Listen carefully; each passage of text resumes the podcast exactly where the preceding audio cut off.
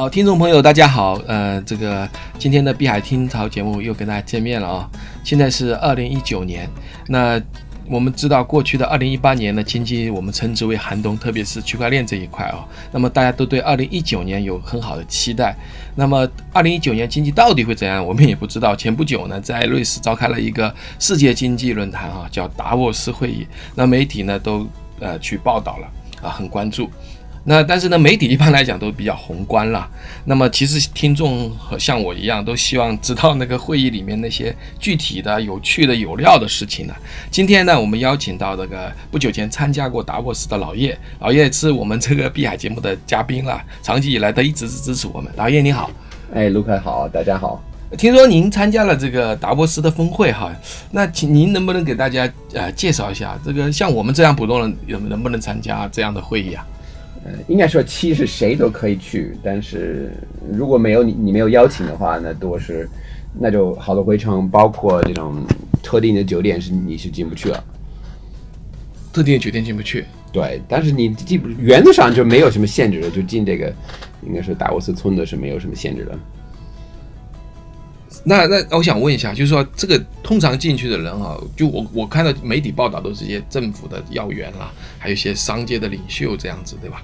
那这么说吧，你这个肯定是呃门槛门槛比较高。嗯，那首先首先就是应该说费用方面的，嗯，那就是如果你想在这个村子里你想住，就是达沃斯村子内，你得差不多算一万嗯两万块钱人民币左右吧。两万一晚上？对。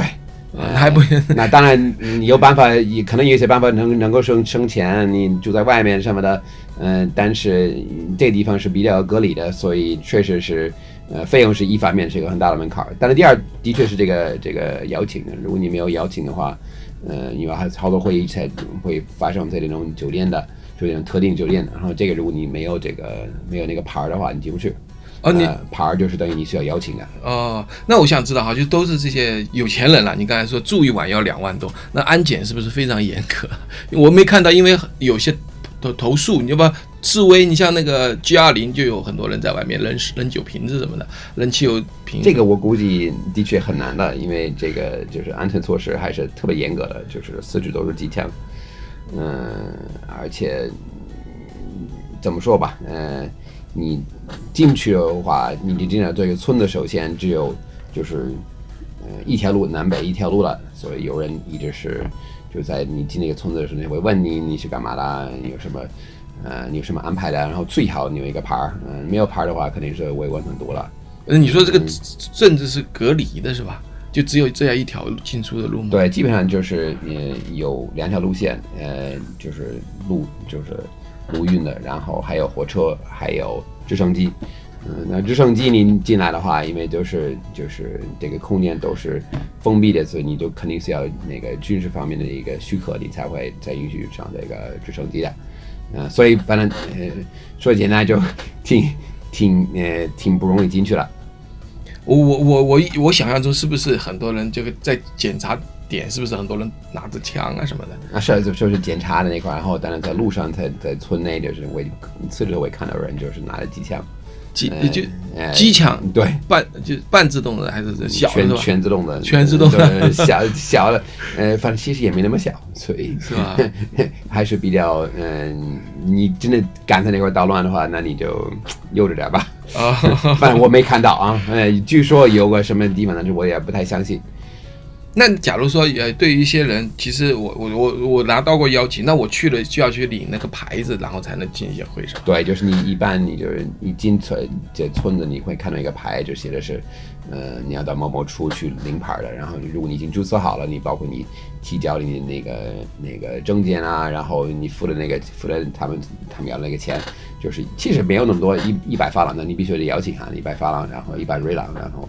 嗯，然后就如果他就是就是把你给批了，以后你可以领你的牌儿啊。那牌子也不同，不同的身份牌子不同的对，然后就还牌子有好多不同颜色的啊。如果最高的是白色白颜色的，然后我是比较低的是 棕色的，但至少是大部分地方我能进去，但也不是所有的，就是那种最核心的政治辖区的那种地方我也进不去。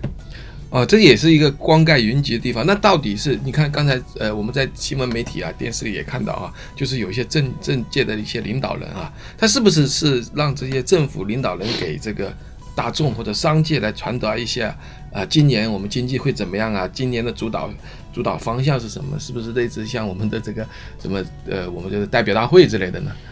嗯，你意思就是这个这他们这个说说的所谓目的嘛？这个对对对对对会对对。那就按道理应该说是呃一些要进行一些跟经济有关的论坛对吧？因为就说的是经济。对呀对呀对呀，对吧？这个是这应该是这么说吧？呃。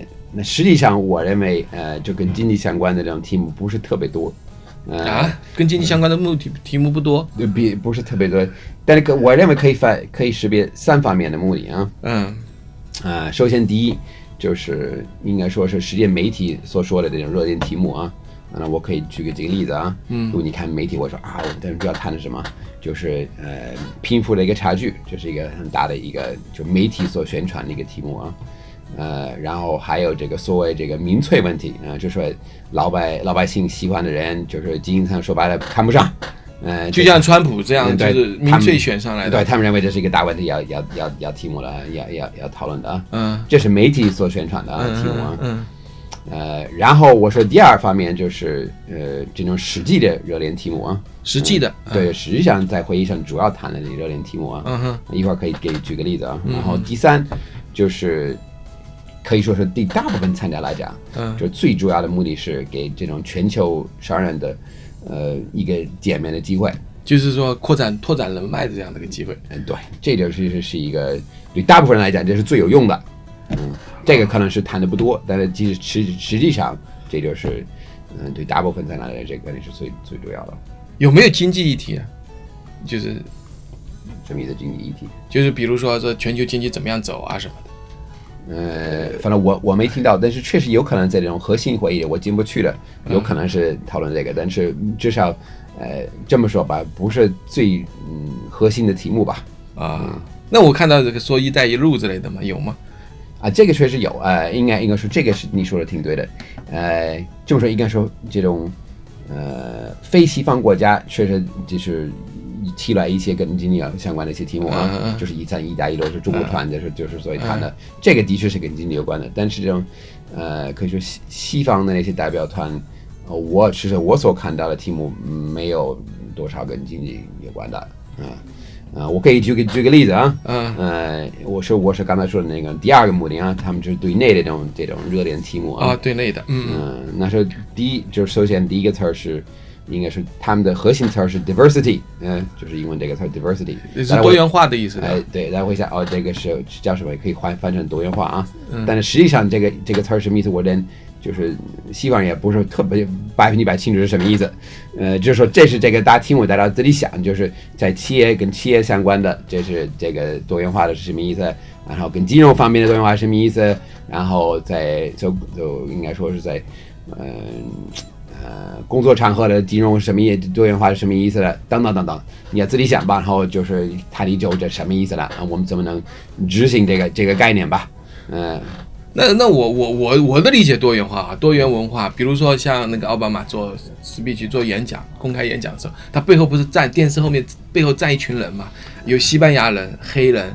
然后穆斯林，然后什么同性恋、异呃这个对，就大概变性人，大概是这个按照这这这个方向嘛。我们要怎么怎么要呃，就是就是完成这个这个梦想吧，啊，怎么实现这个梦想吧？